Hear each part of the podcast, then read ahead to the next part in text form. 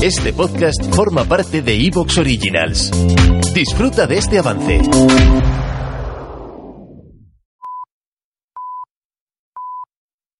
Soy Fernando Díaz Villanueva. Hoy es 10 de abril de 2021 y esto es La Contracrónica.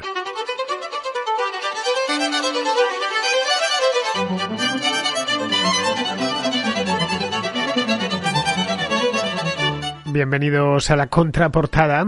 Ya sabéis, el espacio de libros, de literatura en general, también hay ensayos, por supuesto, bastantes. De hecho, vamos, llevamos hoy, eh, bueno, vamos a empezar con uno y vamos a terminar con eh, dos ensayos, concretamente con dos libros de estos de autoayuda, que de vez en cuando pasan por aquí por, eh, por la contraportada y que yo poco puedo decir de ellos porque no es un género que trabaje demasiado. Pero bueno, no quiero mojar la pólvora antes de disparar, os voy a dar el número de WhatsApp al que tenéis que enviar vuestras críticas literarias, apuntadlo bien o mejor, no lo apuntéis, no lo apuntéis en un papel que los papeles se pierden.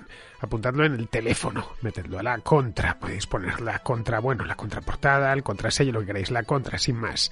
690-82-7909. Eh, Además, tengo metido en este WhatsApp mi fotografía, así que se podrá ver, por si acaso no sabéis, sabéis que era con esto de los WhatsApps y, y los teléfonos modernos, tenemos la foto de la persona que nos está llamando, que nos está enviando un mensaje. Así que ya sabéis, 690-82-7909 con el más 34 delante. En el caso de que estéis fuera de España, eso es importante porque si no, no me van a llevar. Y hoy, hoy traigo un par de libros enviados desde Chile. Así que ellos han tenido, que se llaman Víctor e Ignacio, han tenido que poner el más 34 porque si no, no me hubiese llegado el, el, la nota de voz, su nota de voz.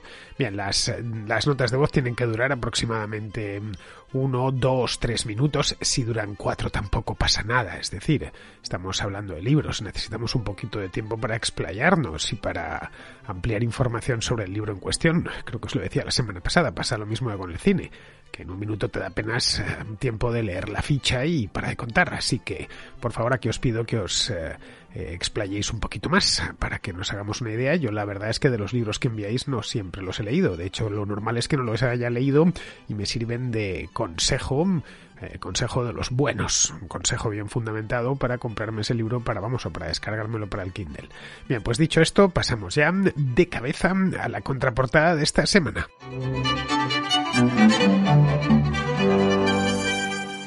Empezamos con Diego, que nos trae un ensayo histórico sobre el cambio climático, pero no sobre el cambio climático actual, sino sobre los cambios climáticos del pasado. Eso evidentemente pues se puede que leer y se debe de hecho leer en clave de actualidad. Es más, este libro que nos traen, que nos trae al final, sí que hace algunos eh, comentarios y se refiere al cambio climático de nuestro tiempo.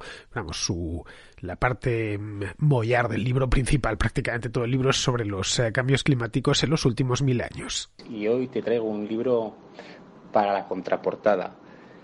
El libro en cuestión se llama La pequeña edad del hielo, cómo el clima afectó a la historia de Europa. El autor es Brian Fagan y la editorial es Gedisa. Eh, Brian Fagan eh, presenta un libro que reconstruye la historia del clima de Europa entre los años 1300 y 1850 lo que es conocido como la pequeña edad del hielo. A mí el libro en cuestión me ha gustado mucho porque une dos de mis grandes pasiones, que es el medio ambiente y la historia.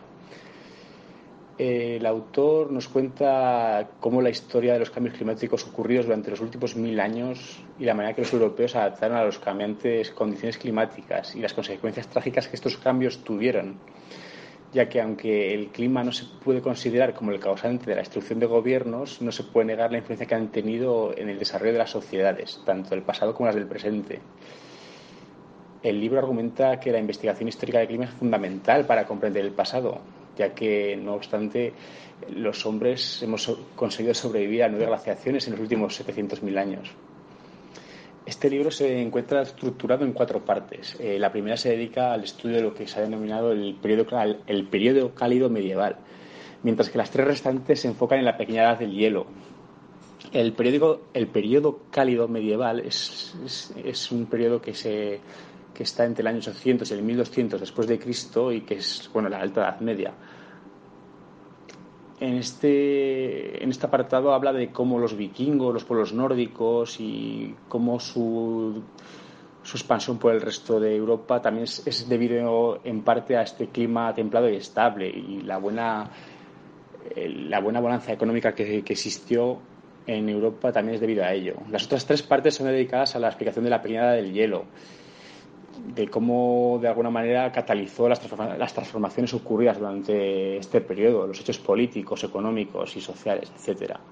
También tiene una parte técnica el libro donde habla de metodología utilizada, como métodos poco científicos, como digamos documentos históricos, relatos de viaje, noticias de tormentas, hasta llegamos también ceremonias religiosas y métodos más complejos como la paleoclimatología y el estudio de las manchas solares.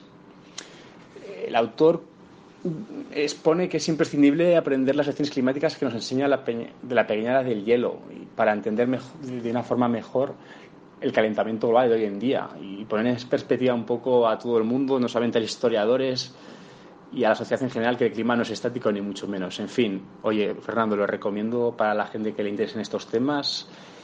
Es una lectura un poco técnica, pero bueno, muy interesante. Un saludo y gracias. ¿Te está gustando lo que escuchas?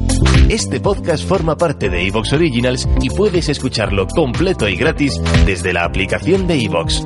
Instálala desde tu store y suscríbete a él para no perderte ningún episodio.